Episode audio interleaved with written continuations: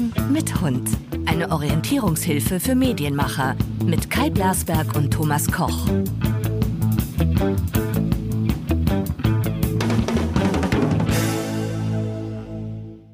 So, wir haben ähm, Sommer. Habt ihr Sommer? Ja, hier ist Sommer. Guten Morgen, Thomas Koch. Hier ist auch Sommer.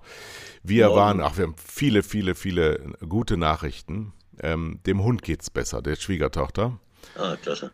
Die ähm, ähm, Diabetes mellitus ist jetzt wohl entdiagnostiziert. Sie ist jetzt auch wohl, wie es aussieht, eingestellt auf äh, dieses Mittel, das man dann morgens und abends spritzt.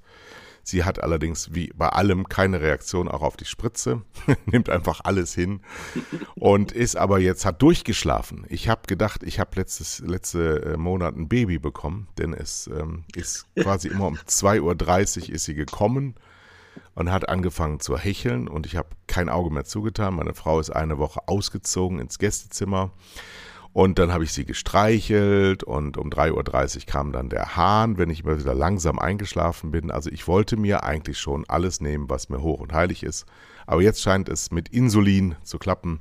Das ist die erste gute Nachricht. Zweite gute Nachricht heute Morgen ist vor unserem Podcast unsere IKEA-Lieferung angekommen von den Barhockern, die ich für die Küche bestellt habe. Die schlechte Nachricht dabei ist, ich habe das Paket eben aufgemacht und fing an zu weinen. Habe mir gedacht, so ein Barhocker kann nicht kompliziert sein. Ich habe nicht mal die Verpackung aufgekriegt. Soweit zum Thema Ikea. Oje, oje. So, ähm, dann haben wir, was hatten wir denn? Ach so, wir haben Post bekommen. Und zwar von, ausnahmsweise lese ich mal vor, ähm, von Lars aus Berlin. Der hat mir zum Thema Boll geschrieben eine ganze Menge, aber eben auch zu uns. Das heißt, wir haben einen Doppelhörer, der Lars aus Berlin, sei hiermit herzlich gegrüßt. Die erste Frage richtet sich an mich, ähm, die wirst du nicht beantworten können, ich eigentlich auch nicht, aber ich versuche es mal. Was verdienen die Sender eigentlich immer an den Anrufern? Zwei Mhm. Beispiele. Wenn Sport 1 200.000 Euro verspielt und der Anruf für ein Los 50 Cent kostet, dann geht der Sender doch sicher nicht mit Verlust raus, oder? Sind Ihnen da mal genauere Zahlen bekannt? Ein anderes Beispiel bei Let's Dance oder DSDS bei RTL. Wenn man fürs Weiterkommen seiner Favoriten anrufen soll und pro Anruf 50 Cent gelöhnt werden müssen, der Sender aber pro Sendung nur 10.000 Euro unter den Anrufern ausspielt, dann sehe ich da ein schönes Zubrot für die Sender. Ist Ihnen etwas an Zahlen bekannt? Ja. Ähm, das ist natürlich auch ein Trend der End-90er, Anfang der Nullerjahre, als die Sender den Hals nicht voll genug bekamen, als der Werbemarkt äh, noch im Wachstum begriffen war, haben sie eben diese Callcenter entdeckt und da gibt es einen ganz klassischen Share, zumindest damals. Ich erinnere mich ähm, an ähm, Pro7 haben wir mal die Popstars wiederbelebt, 2003, 2004, als die Preluders im Finale waren. Es war live in Köln und da haben wir nur durch die Anrufer ähm, so viel Umsatz gemacht, wie die ganze Show gekostet hat. Mhm. Das war damals so eine, so eine wirkliche Freak-Teenie-Zeit, als es auch noch viel mehr Teenies gab als heute, die da äh, permanent angerufen haben, wo wirklich ein Hype da war. Ich erinnere mich noch, äh, bei dieser ersten bei dieser ersten Ausstrahlung bei Pro7 haben wir so ein äh, Battle gemacht an der Verkaufskasse von McDonald's, eine Kooperation mit McDonald's und Pro7, wo man die Singles-CDs kaufen konnte. Und äh, die Jungs gegen die Mädchen waren damals der Contest und da haben gewonnen die Mädchen. Und insgesamt haben wir 1,3 Millionen Tonträger verkauft. An denen hat Wahnsinn. man dann auch einen Share gehabt. Das ist alles undenkbar heute, aber bei, das bei war damals McDonalds, so. ne? Bei McDonalds, ja. Mhm, Die hatten einen Share, die hatten natürlich dann auch viel mehr Zulauf, ne? Die haben viel mehr Produkte verkauft. Die kriegte man in die Tüte mit rein und konnte man auswählen, ich bin für Preluders oder ich bin für Overground, so hießen Mhm. die Jungs. Ja, haben nie wieder was von gehört von den Leuten. Aber ähm, das war ein extremst lukratives Geschäft damals. Äh, ich würde sagen, eine Faustregel bei diesen Geschichten, wenn 50 Cent Anruf ist, wird das Callcenter so 20, 30 Cent bekommen, der Rest kriegt der Sender. Das wird lukrativ sein, denn das könnt ihr euch merken für alle Zeiten, es würde sonst keiner machen. Ganz einfach. So, zweite Frage, da kannst du mitreden. Was ist eigentlich bei ARD aktuell gerade los? Dass zwei Hochkaräter den Sender verlassen und zu den Privaten wechseln. Ist Ihnen oder Herr Koch etwas zu Ohren gekommen, ob es da beim NDR in Hamburg etwas schief läuft? Hat eventuell der Weggang von Herrn Gnifke, das ist der Chefredakteur der ARD damals gewesen, in den Sender in den Süden was zu tun damit? Die zeitliche Nähe ließe sich ja herstellen. Ähm, Willst du was dazu sagen? Wir reden über Linda Zerwakis zu Pro7 und Pina Atalay, die diese Woche bekannt gegeben hat, dass sie zu RTL geht. Und nicht zu vergessen natürlich der große alte Mann der Tagesschau, Jan Hofer, geht ja auch zu RTL. Ja. Ähm, äh, noch, noch eines zu, den, äh, zu dem Income aus den äh, Call-In-Sendungen.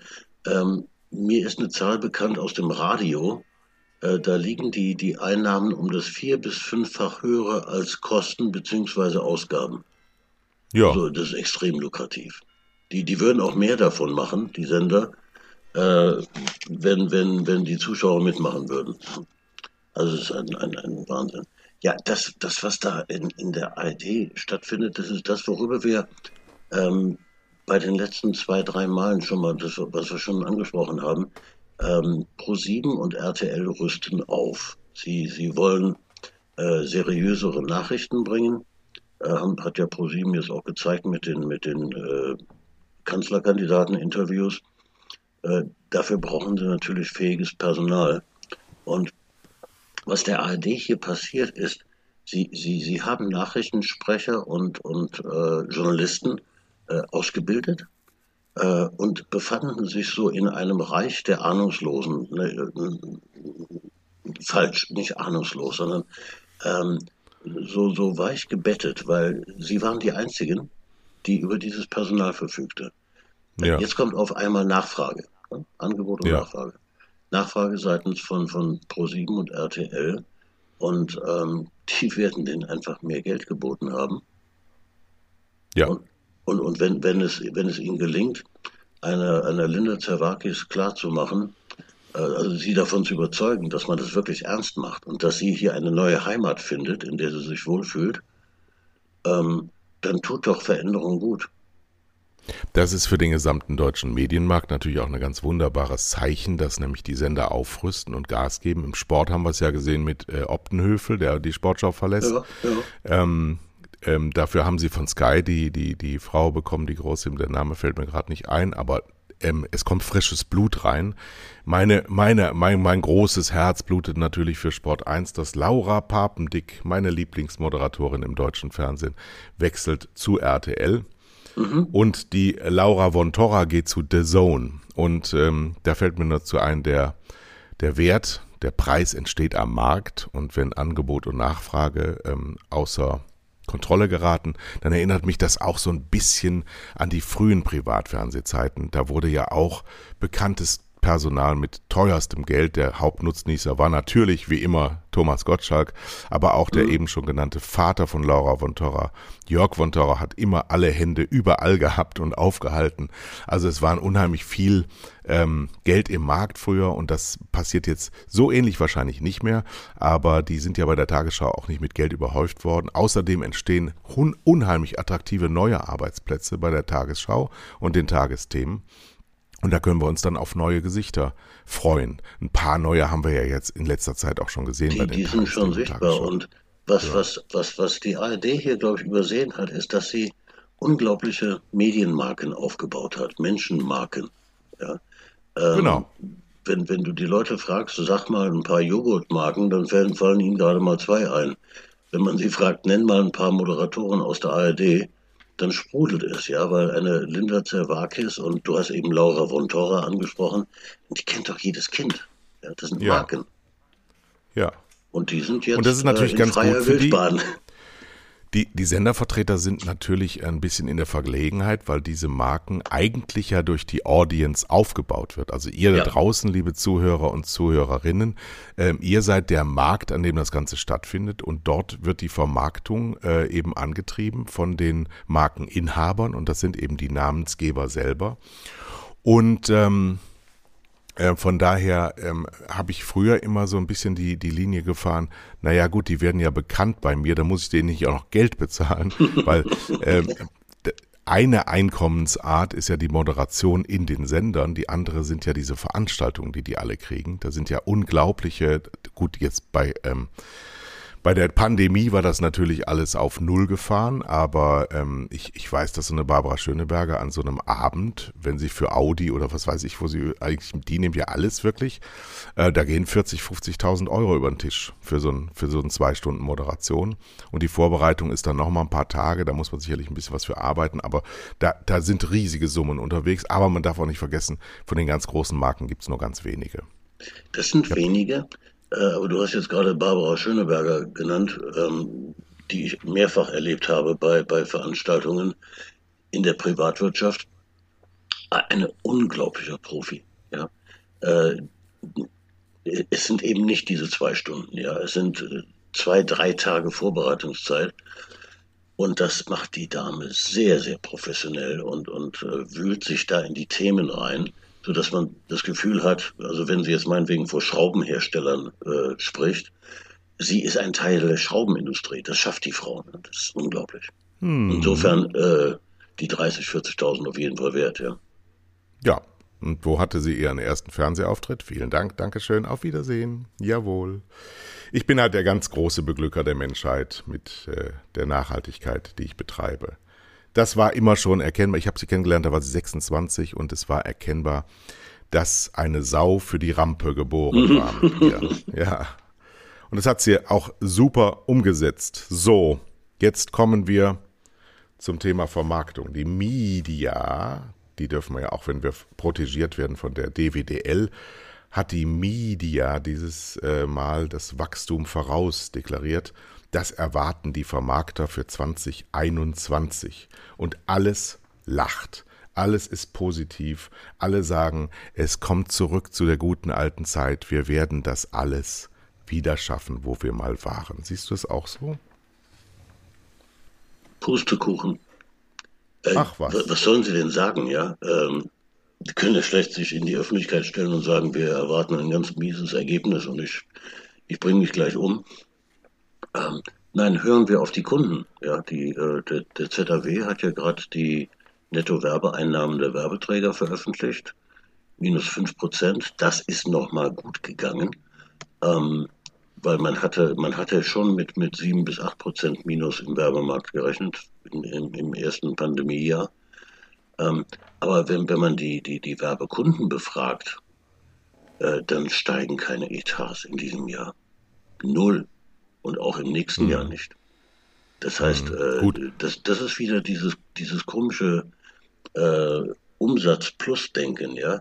Äh, in einem Markt, der stagniert, kann nicht jeder Umsatz plus machen. Das geht so nicht. Hm? Oder da brauche ich ja nur das kleine einmal eins für. Nein, das wird so nicht passieren. Mhm. Sondern geht's zurück. Wer verliert? Hatten wir ja beim letzten Mal schon. Ähm, ich, ich, ich hoffe nicht, dass es nochmal einen, einen Rückschritt gibt. Äh, Im Augenblick ist die Werbebranche äh, wieder neu befeuert durch T Tourismuswerbung. Ja, die kommt wieder. Die, die Airlines, die Hotels, die Fremdenverkehrsregionen, die sind alle werblich sehr, sehr stark. Äh, braucht man sehr nur abends das Fernsehgerät anzumachen oder eine Zeitschrift aufzublättern oder in, im Netz zu wühlen. Ähm, die sind wieder da, aber das ist natürlich nur eine von, von vielen Branchen. Und äh, wenn, wenn alles gut geht, dann haben wir eine Stagnation. Bedeutet naja, natürlich in einem Markt, der besetzt ist von so vielen Medien und es kommen ja jeden Monat neue Medien hinzu, ein unglaublicher Kampf um die Marktanteile. Hm.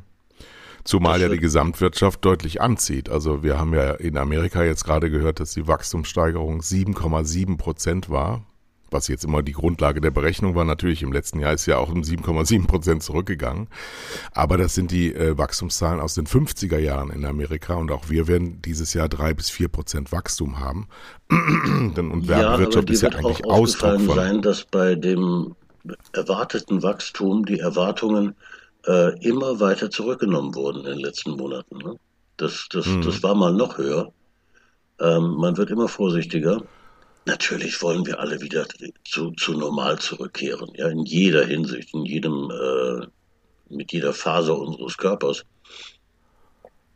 Ähm, aber die, die, die Unternehmen haben gelernt zu sparen. Sie haben auch gemerkt, dass wenn man weniger Geld ausgibt, das den Umsatz so stark gar nicht beeinflusst. Das sind so Learnings, die der Werbebranche nicht gut tun. Naja, sagen wir mal so, ähm, wenn die Werbung oder die werbliche Kommunikation eines Unternehmens immer beliebiger wird, dann verliert sie natürlich auch ihre Wirkung, die ja sowieso jetzt nach 150 Jahren Werbeforschung, kann man ja ungefähr sagen, sowieso immer sehr, sehr schwierig nachweisbar ist. Weil Media hat ja immer den Nachteil, dass es sehr zahlenorientiert ist. Über den eigentlichen Ausdruck der Kommunikationsinhalte sagt Media ja praktisch gar nichts. Media, die Media Spendings, die Wahl der Medien beeinflusst etwa 20 Prozent der Werbewirkung. Das mhm. bestätigen die Forscher weltweit. Äh, 60 Prozent macht die Kreation aus und äh, wenn du, da muss ich dir leider zustimmen, sagst, dass die Beliebigkeit zugenommen hat, dass die Marken sich immer weniger voneinander unterscheiden, ähm, dann schwächeln gerade diese 60 Prozent im Augenblick. Naja, ich habe in Vorbereitung zu dieser Sendung, ähm, haben wir ja immer wieder mal, wir haben ja früher sehr oft über Claims gesprochen und auch Werbesprüche ähm, mhm. abgefragt, auch ein, kleine Gewinnspiele draus gemacht. Ähm, wenn du den, den Claim heute, heute mal so benennst in seiner eigentlichen ähm, Bewertung, also was ist der Sinn eines Claims oder einer Werbeaussage für ein Unternehmen ähm, und fragst die Dinge ab, die wir so abrufen können wenn wir mal Medienmarken, der berühmteste wahrscheinlich war, hinter dieser Zeitung steckt immer ein kluger Kopf, mhm. dann ist das ein, ein, Claim, der ist 30, 40 Jahre alt.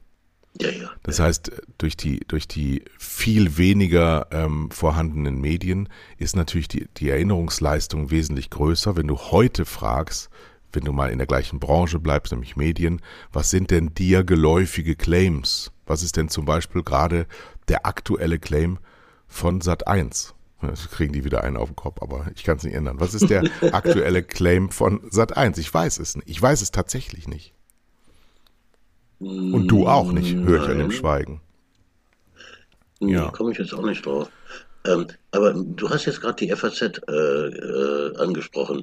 Ähm, hinter diesem Claim steckt nicht viel Geld, nicht viel Werbegeld, äh, aber sehr viel Nachhaltigkeit. Ja, wenn, wenn ich das 20 Jahre lang sage, äh, dann fräst sich das in meinen Kopf hinein.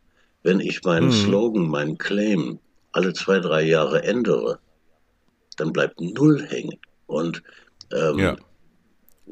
lustiger, lustiger Spaß, geht, geht mal auf slogans.de, gebt mal irgendeine ja. beliebige Marke ein und dann, dann wirft ihr die Website die Slogans der letzten, weiß ich nicht, 10, 20 Jahre aus, bis du den Punkt erreichst, wo du dann bezahlen musst bei denen, verständlicherweise. Ähm, das ist unglaublich, ja, wie, wie die, äh, gerade so Automobilhersteller, äh, alle zwei, drei Jahre ihre, ihre Claims wechseln. Du hast aber gerade gefragt, wo, wo, mhm. was soll der eigentlich, ja?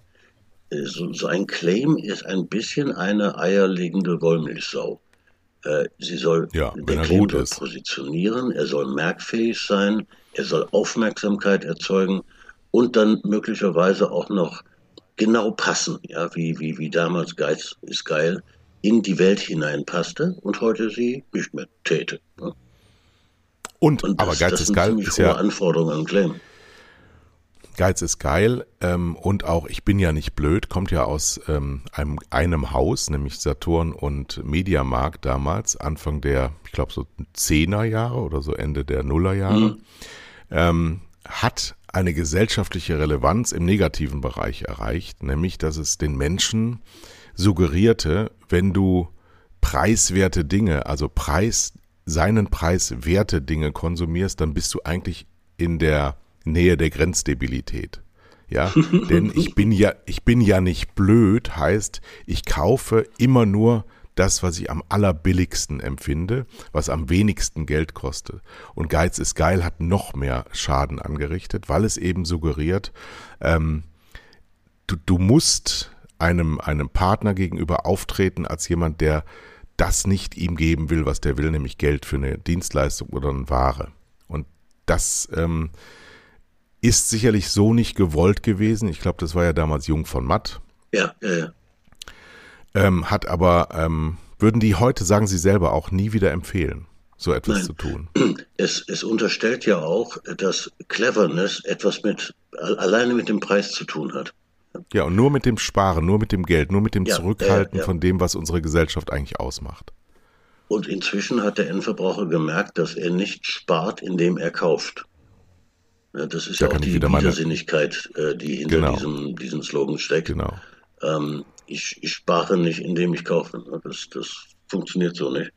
Und äh, es gibt gerade eine interessante Untersuchung äh, über die Gen Z, also die, äh, die, die junge Generation, die aus den Nullerjahren kommt. Ähm, die wollen kein Bullshit-Marketing mehr. Ja, das heißt, die, die wollen auf diese, diese Sprüche nicht mehr reinfallen oder sie werden es auch nicht. Und sie, sie, sie verlangen Diversität und sie verlangen Nachhaltigkeit und also diese, diese Claims und Sprüche dieser Couleur und dieser Qualität, die werden in Zukunft nicht mehr ankommen. Ja, aber was kommt denn an? Ich glaube, dass, dass wir uns schon ähm, in der werblichen Kommunikation wieder zurückziehen müssen auf das, was funktioniert hat. Weil wenn wir eine hohe Erinnerungsleistung an sehr alte Dinge haben und die neueren, ähm, praktisch überhaupt keine Widerspiegelung fanden, denn ich war in Vorbereitung auf der Sendung, äh, auf die Sendung auch bei slogans.de und ich muss dir sagen, ich kannte nicht einen einzigen. die, also ich habe nur die, ich habe nur die neuen an und ich schaue, ich habe einen ganz normalen bis gesteigerten Medienkonsum. Also es ist schon schon relativ schwierig, weil glaube ich immer noch das Missverständnis ähm, bleibt, dass die werbliche Kommunikation sich sehr ausrichtet nach den Medien und der Medien ähm, äh, Diversität und die einheitliche Aussage nicht gewahrt bleibt. Ich ja. hatte noch gelernt, vor 20, 25 Jahren, als wir bei Kabel 1 haben wir das äh, Internet entdeckt. ja. Und da hatten wir ein, eine Vorgabe, die war selber ein Claim und die hieß eine Marke für alle Märkte. Mhm. Und das ist ein ganz wichtiger Satz, den alle die Medien machen oder mit Medien was zu tun haben, sich merken sollen. Denkt daran, dass die Markenbeschreibung, die muss hundertprozentig stehen. Das müsst ihr selber, die ihr Marken macht, kennen. Und die muss dann aber draußen ähm, kongruent kommuniziert werden. Und nicht im Internet macht man das so nicht. Das sind falsche Sätze. Man, mhm. das, das Medium hat sich dem zu unterwerfen, was man zu sagen hat. Aber, aber guck mal, da passiert gerade was unglaublich Interessantes. Und das wird ausufern in eine sehr, sehr klare Empfehlung an Werbungtreibende. Ähm, im, Im Augenblick, weil die nicht nur die Gen Z, sondern äh, im Grunde genommen alle fordern äh, Nachhaltigkeit, Diversität äh, und, und, und, gehen die Marken her und beantworten das. Ja?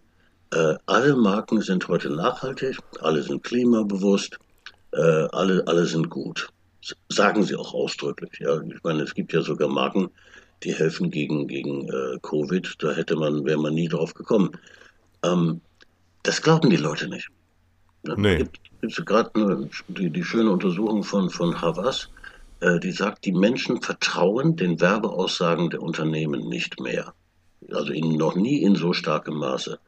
Das heißt, das ist nicht die Antwort. Ja? Wenn die Leute sagen, ich will Diversität, äh, antworte nicht mit wir sind divers, sondern ähm, und da, da, da gebe ich dir recht, was mit dem, was du vorhin gesagt hast.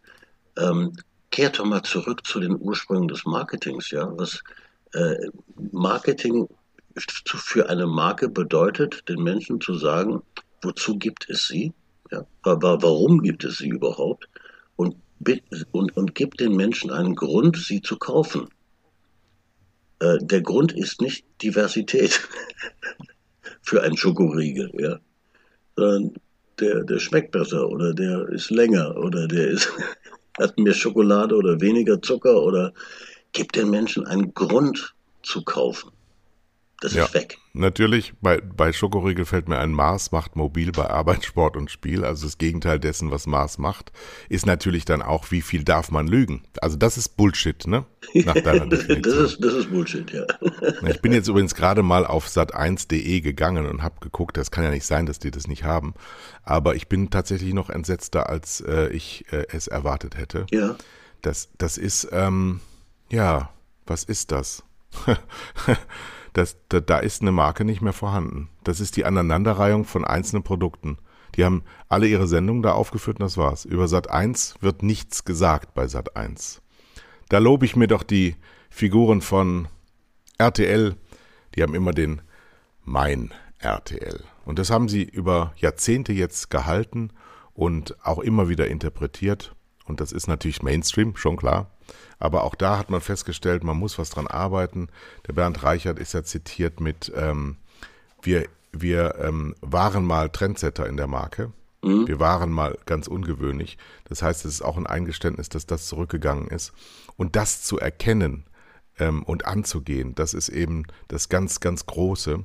Denn ähm, wenn der Beste am Markt, und das ist die RTL-Gruppe nun mal halt, ähm, das einsieht, liebe Sat1ler, alles umsonst, diese Beratung, dann könnt ihr das wenigstens nachmachen. Denn da wart ihr früher die Größten drin. Ihr wart immer eine Minute hinter RTL, aber ähm, dann habt ihr es wenigstens gut nachgemacht. Jetzt macht ihr gar nichts mehr. Was Meinst hat der Bernd du, Reichert gesagt? Mein, mein RTL finde ich sehr unglaublich stark. Ähm, ähm, das ist, ist ähm, deswegen stark, weil am Anfang einer solchen Positionierung ist es immer schwierig, so sehr generisch her herzukommen. Mein ähm, Salando kann man auch sagen. Mhm. Mein Pelomino ja, kann man sagen. Mein C&A kann man sagen. Aber mein RTL hat es geschafft, durch eine hohe Penetration dieses Mein und das RTL miteinander zu koppeln Richtig. und das gar nicht mehr das ist ja etwas, was äh, kognitiv stattfindet, ohne dass du das merkst, dass du dieses, diese Verknüpfung herstellst, dass deine Synapsen meinst, das miteinander zusammenbringen. Meinst du bei RTL, die sich ja gerade äh, einen neuen Touch geben, ein neues, ein neues Kleid anziehen, meinst du, da sitzen jetzt Menschen bei RTL und denken darüber nach, diesen Slogan zu verändern? Diesen Claim? Nee, das ganz, ganz, ganz äh, sicher nicht. Äh, mein RTL wird allerdings für, den, für, den, für das Mutterschiff bleiben. Äh, die anderen kriegen ja jetzt einen neuen Mantel übergezogen, der auch RTL heißt.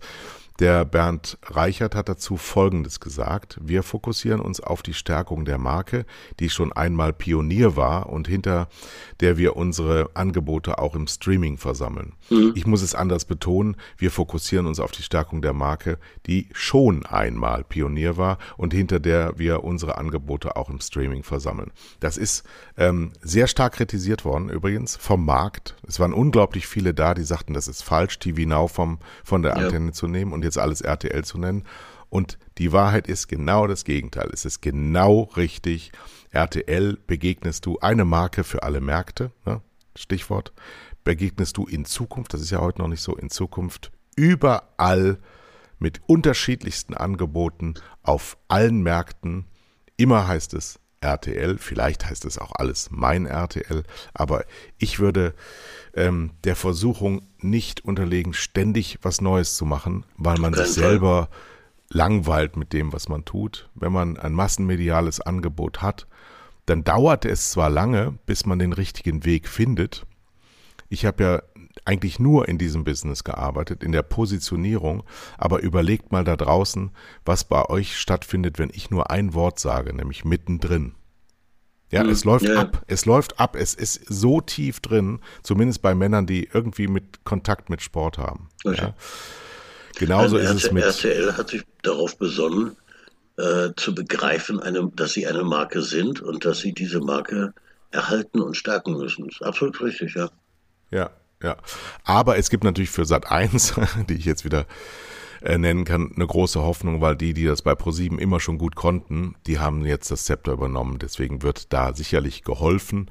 Jetzt äh, will man gucken, dass nicht zu viel Angleichung stattfindet, weil natürlich, wenn, wenn ein, ein und derselbe Koch unterschiedliche Restaurants bedienen muss, dann kann es sein, dass eine gewisse Selbstähnlichkeit im ja, Marketing auch ja, sehr gerne ja, genommen. Das, das ist nicht ungefährlich.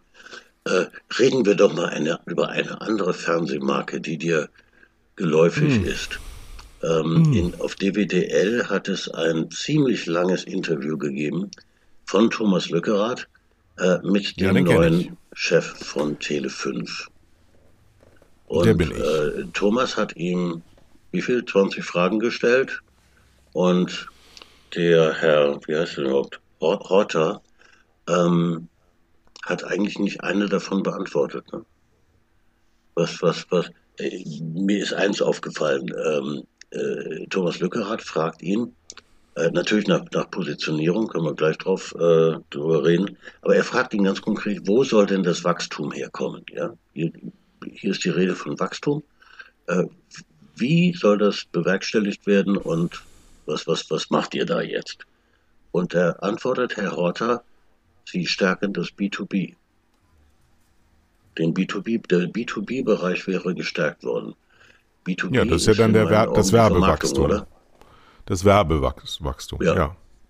Nur darum geht es ja auch, nehme ich mal an.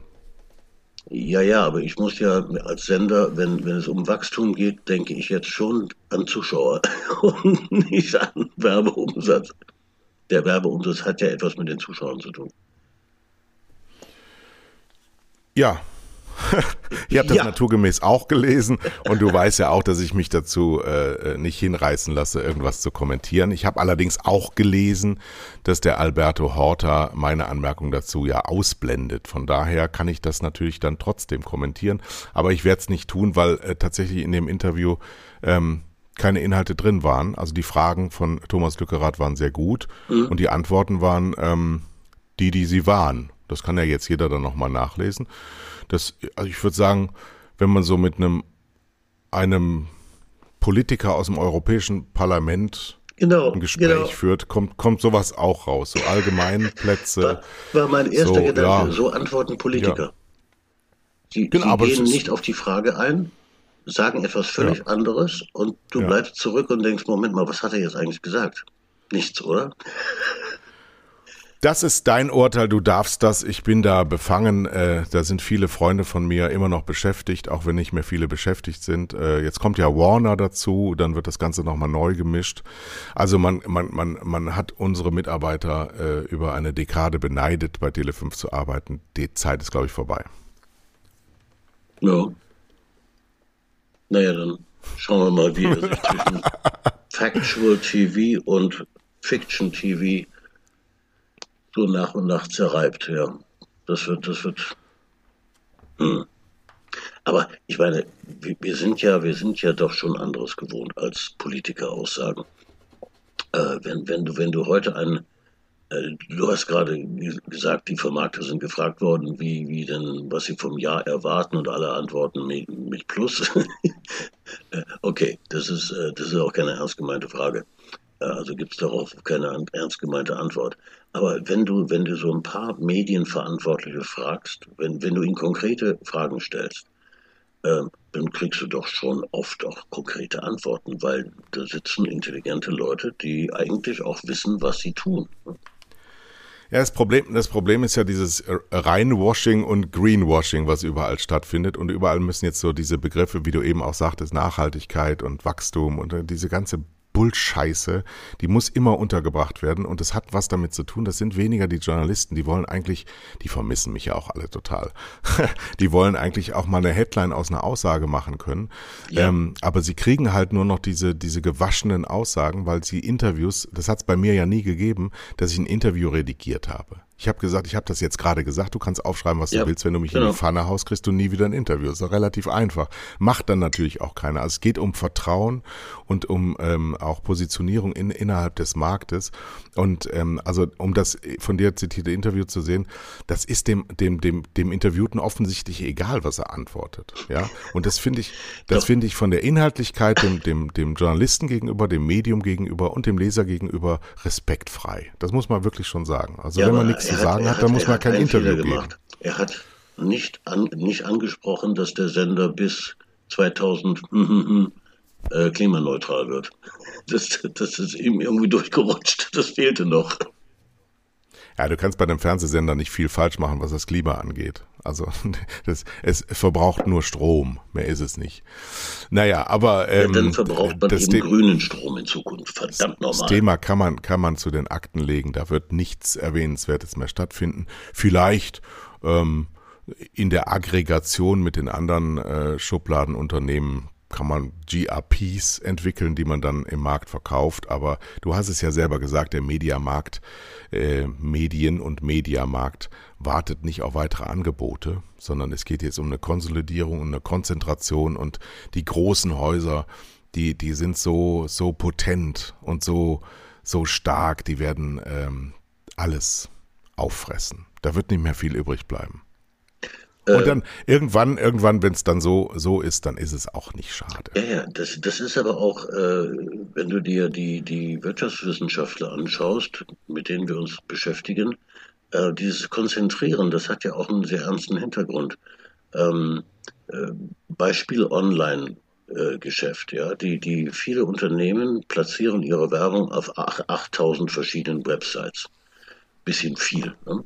Wenn Sie das runterdampfen, wie das viele Unternehmen bereits gemacht haben, auf 1000, dann spüren Sie keinen Unterschied. Weil diese 1000 machen 98 Prozent der Wirkung der 8000 aus. Wenn du das überträgst auf Fernsehsender, dann ist wahrhaftig nicht mehr Platz für immer mehr kleine Sender. Das ist, äh, da würde ich als kleiner Sender mir Gedanken machen, wie ich mich platziere und positioniere ähm, ich muss ja, ich muss ja neben den großen Sendern irgendwie unverzichtbar werden. Das bin ich als Sportsender, wenn ich männliche Zielgruppen ansprechen will. Ne? Da kann ich mich so also unverzichtbar machen. Ähm, Tele 5 ist es, ist es gelungen, in, in einigen Bereichen unverzichtbar zu werden. Ähm, das muss aber das Ziel sein, sonst überlebst du nicht. Ja, das war was anderes, weil wenn du die, die äh, Fernsehsendermessung mal ähm, als Reinheit siehst, dann war Tele 5 verzichtbar wie nichts zweites auf dieser Erde, mhm. weil das, was da gemessen wurde, waren irgendwelche Datensätze, die halt in den Haushalten abgerufen wurden, die damit erreicht wurden.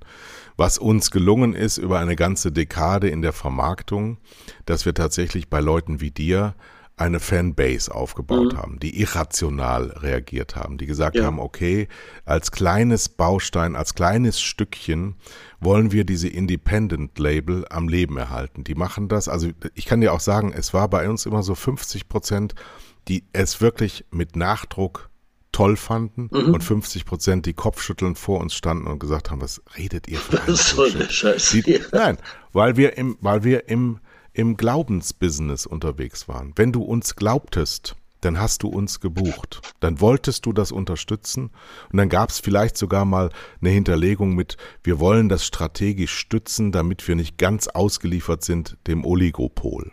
Mhm. Ja, das war die rationale Variante dazu.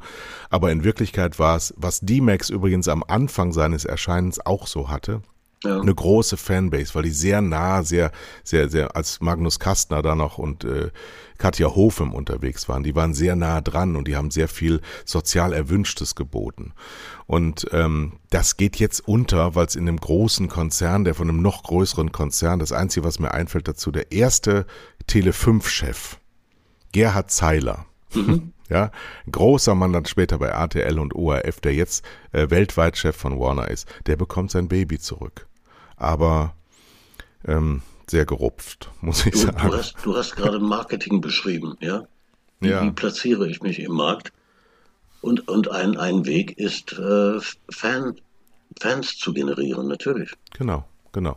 Und ähm, das ist gelungen, aber das geht natürlich nur, wenn deine Leute, jeder Einzelne, der da arbeitet in der Vermarktung, ob es ein Disponent ist, nur am Telefon oder eben ein Verkäufer, der draußen rumrennt oder dass ein Programmchef auch mal mitgeht oder dass eben so, ich war schon auch eine Marke von Tele5, ähm, dass, dass die sich regelmäßig auch nach draußen bewegen, dass die regelmäßig, ob das jetzt über Interviews ist oder selber physisch, ähm, dass da eine, eine Erkennbarkeit, eine Greifbarkeit und, und wirklich eine Zuordnbarkeit stattfindet. Und das ähm, ähm, natürlich mit großem Misstrauen und mit großer mit großer Verzweiflung mitunter in den Werbemärkten auch aufgenommen wurde, dass das jetzt, äh, dass dieser Traum geplatzt ist, dass dann eben große internationale Konzerne was ähm, sich einverleiben, was sie gar, eigentlich gar nicht wollen und gar nicht gebrauchen können. Und dann, dann nutzt so ein Interview, was Alberto da gegeben hat, auch niemandem. Das ist nur mhm. eine Bestätigung dessen, was im Markt sowieso da ist. Und die, die es immer schon abgelehnt haben, die sagen, okay, ja, kann ja sein, dass wir die jetzt buchen, weil es eben jetzt so eine Plastikveranstaltung geworden ist. Aber wie gesagt, es arbeiten Freunde und liebgewordene Menschen bei diesem Unternehmen und die möchte ich nicht belasten damit. Ich wünsche euch das Beste und ich werde mich dazu jetzt auch nicht mehr genau. äußern. Ende. Dann machen wir doch mal ein bisschen Dur und Moll, oder? Ja, Ach, ja. Moll, ja, ja, Moll wäre dann das Interview. Ja, nee, hat mich, ähm, hat mich zumal da ja, ich sagte, nein, ich sag dazu nichts mehr. So. Ähm, Moll war Anfang der Woche tatsächlich die, der Zustand meiner Hündin. Ich habe wirklich gedacht, ich habe daran gedacht, innerhalb von zwei Monaten den zweiten Hund einschläfern lassen zu müssen. Moll war neuer Rekord meines Hahns diese Woche. Ähm, drei Uhr. Drei Uhr morgens. Ich weiß nicht, was, was so eine Henne ertragen muss. Die sitzen, also die sind so süß. Das musst du dir mal überlegen. Wir haben also so eine Stange, ja, wie die Hühner auf der Stange. Ich weiß nicht, wie die das machen. Die klappen dann ihren Kopf so seitlich weg, machen die Augen zu und schlafen dann. Ich war nämlich äh, diese Nacht, weil ich meinem Hund ja Diätfutter gekauft habe, das ich eingefroren habe in großem Maße. Und ich habe gedacht, ah, du musst noch auf, auf, auftauen. Und das ist, ich bin mitten in der Nacht in den Stall gegangen, da steht die Tiefkühltruhe. Oh, die wird nicht wach. Ich sag, ey, wenn ich jetzt ein Marder bin, ist das deine Performance? Wie wehrst du dich denn dagegen? Ja, nee. Also schlafen und dann kommt um drei Uhr dieser Spack und, und fängt an zu schreien. Und wenn du, wenn du den hörst, jemals gehört hast, das ist sowas von laut. Direkt daneben. Die haben offensichtlich keine Ohren. Also ich habe auch keine gesehen am Kopf, aber die haben so Öffnungen. ja, also ähm, das ist halt eine Horrorwoche äh, in Sorge um, um das liebgewordene Tier, aber eben auch wirklich äh, Schlafentzug, als hätte ich einen Säugling da. Und ähm, ansonsten war hier gar nichts Moll, weil wir haben jetzt heute den ersten Schnitttag. Wir waren gestern in der Wiese. Ähm, ich, ich leite schon über mit, mit, mit schönen Geschichten zu deinem Dur. Wir waren gestern in der Wiese und haben äh, Kitze-Suchen gemacht. Du musst immer, bevor du schneidest, musst du mit dem ganzen Dorf rausgehen. Über 30 Hektar sind wir abgeschritten gestern. Mhm. Da weißt du auch, was du getan hast. Durch ähm, hüfthohes Gras, um zu gucken, wo haben die abgelegt, die Ricken. Ja. Ähm, weil je nachdem, wie klein die sind, rennen die nicht weg. Ducken sich und denken, ach, so ein Meer, den kann ich schon mal wegducken, aber dann werden die einfach getötet. Ja. Und das will der Bauer nicht, das will der Meer nicht, das will überhaupt niemand. Und deswegen gehen wir unter, äh, unter großem Gesinge und Gepfeife, natürlich immer in Erwartung der leckersten Frikadellen vom Süderhüfter Weiderind, anschließend und einiger Kannen Bier, die man sich ordentlich reinstellt, gehen wir ähm, körperlich sehr belastend ins Feld. Haben vier Kitze gefunden, die wir dann äh, vertreiben konnten. Und die mhm. Ricken waren auch da. Eine Ricke ist meinem Jäger tatsächlich direkt in die Eier gesprungen. so. War unangenehm für ihn, aber sehr lustig mit anzusehen. So, äh, jetzt haben wir, dann, dann haben wir Dur. Bitteschön. Dur, die schönen Dinge. Ich, ich habe schon, schon, schon einiges, ne, aufmerksame Hörer werden es gemerkt haben, schon einiges untergebracht. Äh, das mit der Gen Z und dem Bullshit-Marketing, das finde ich, finde ich absolut dur. Hat mir aber drei völlig andere Dinge rausgesucht für, für, für Dur. Heute im Jahre 1933 hat Fortuna Düsseldorf seinen bisher einzigen Meistertitel gewonnen und besiegte im Endspiel um die deutsche Fußballmeisterschaft 32-33 gegen den FC Schalke 04 mit 3 zu 0. Ähm, das sind so, ne, wir Düsseldorfer denken gerne an diese Zeit zurück. Hm, du bist auch alt genug. Du, du warst damals äh, noch ein junger Mann. Ich, ich steckte damals, äh, genau, ja, ja, ja. Das, warst du schon Gauleiter? Na. Die heißen heute, glaube ich, im Fußball immer noch so. Und, ich glaube, äh, es gibt immer noch im Fußball Gaue. Äh, also das muss man mal überprüfen. Äh, der ADAC hat sowas, ne? Der, der, ah, der ADAC, genau, kann auch sein. Ja. das ist der ADAC. Ah, ja. Und dann äh, habe ich noch eine Jahreszeit, 1982, äh, heute kam in den USA Steven Spielbergs E.T., der Außerirdische, in die, in die, in die Filmtheater. Ähm, deshalb ein, ein, ein Dur, weil das ist so ein Film, den kennt jeder, den hat jeder irgendwie sieben, acht Mal gesehen und jedes Mal heult man. Mhm. wenn der E.T., wenn es ihm schlecht geht. Da hat der Steven Spielberg wahrscheinlich eines, eines seiner vielen Meisterwerke äh, geschaffen.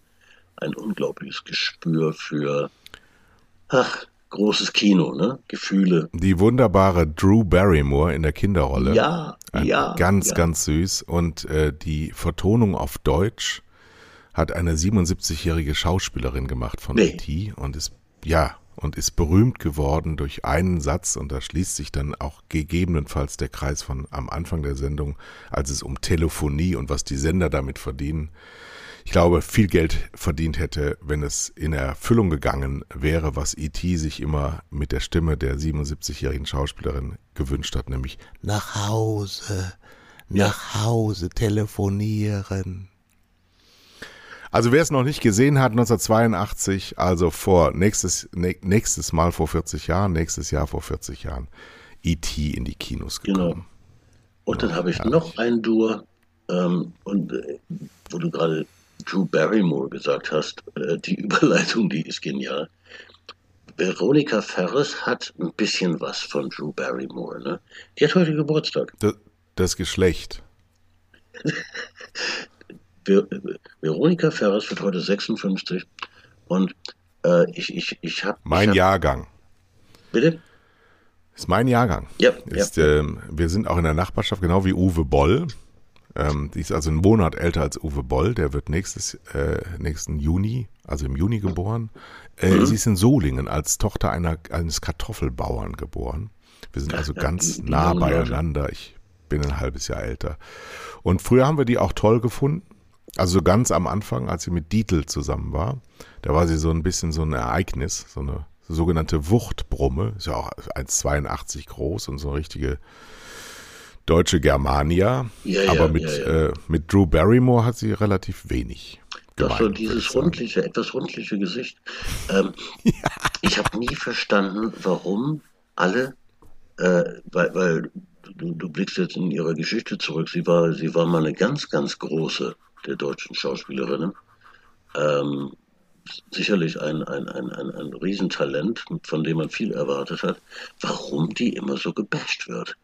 Äh, das, das, das habe ich eigentlich nie verstanden. Was hat denn die Frau falsch gemacht? Weißt du das?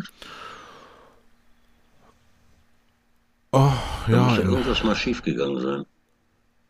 Also die, die, sie, sie hatte eine gewisse Zeit lang so eine weinerliche Aura. Ja. Also nachdem sie bei Dietl aufgetreten ist und sich quasi selber gespielt hat, auch mit einer gewissen Selbstironie, hat sie dann ja. äh, seit eins Verträge gehabt, wo sie so so dieses diese Opferrollen oft äh, eingenommen hat. Und ähm, dann hat sie sich, glaube ich, auch in der Yellow Press ähm, immer sehr beschwert über ihren Ruhm oder die Nichtanerkennung.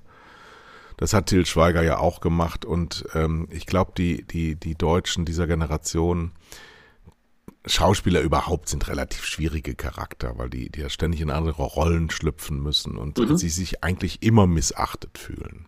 Ja, weil sie immer so ein bisschen ähm, existenzielle Sorgen haben. So, das kann man nachvollziehen. Ähm, heute würde man sagen, also man hat ja immer gesehen, sie hat, sie hat immer Unterschlupf gesucht bei sehr starken Männern, die komischerweise immer Geld hatten. Komisch, oder? Genau. Ganz seltsam. Und dann, dann war ihr mittlerer Partner, der mit der Brille, ich habe den Namen vergessen, auch, glaube ich, keine gute Wahl.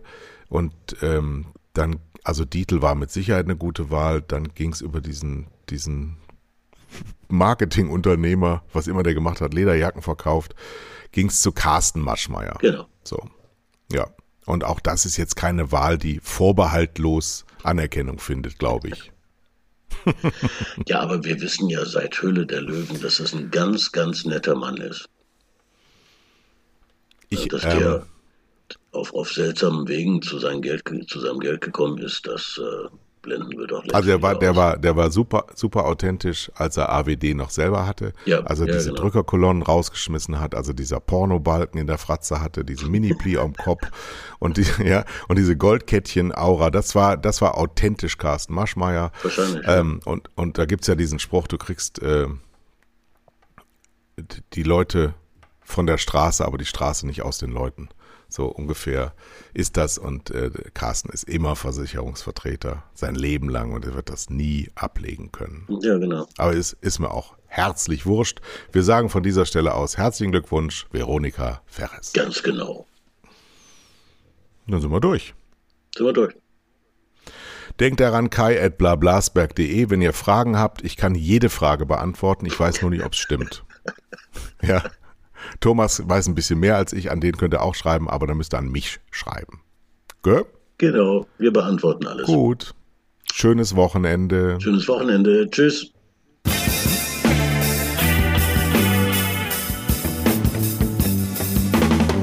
Das waren zwei Herren mit Hund. Kai Blasberg und Thomas Koch.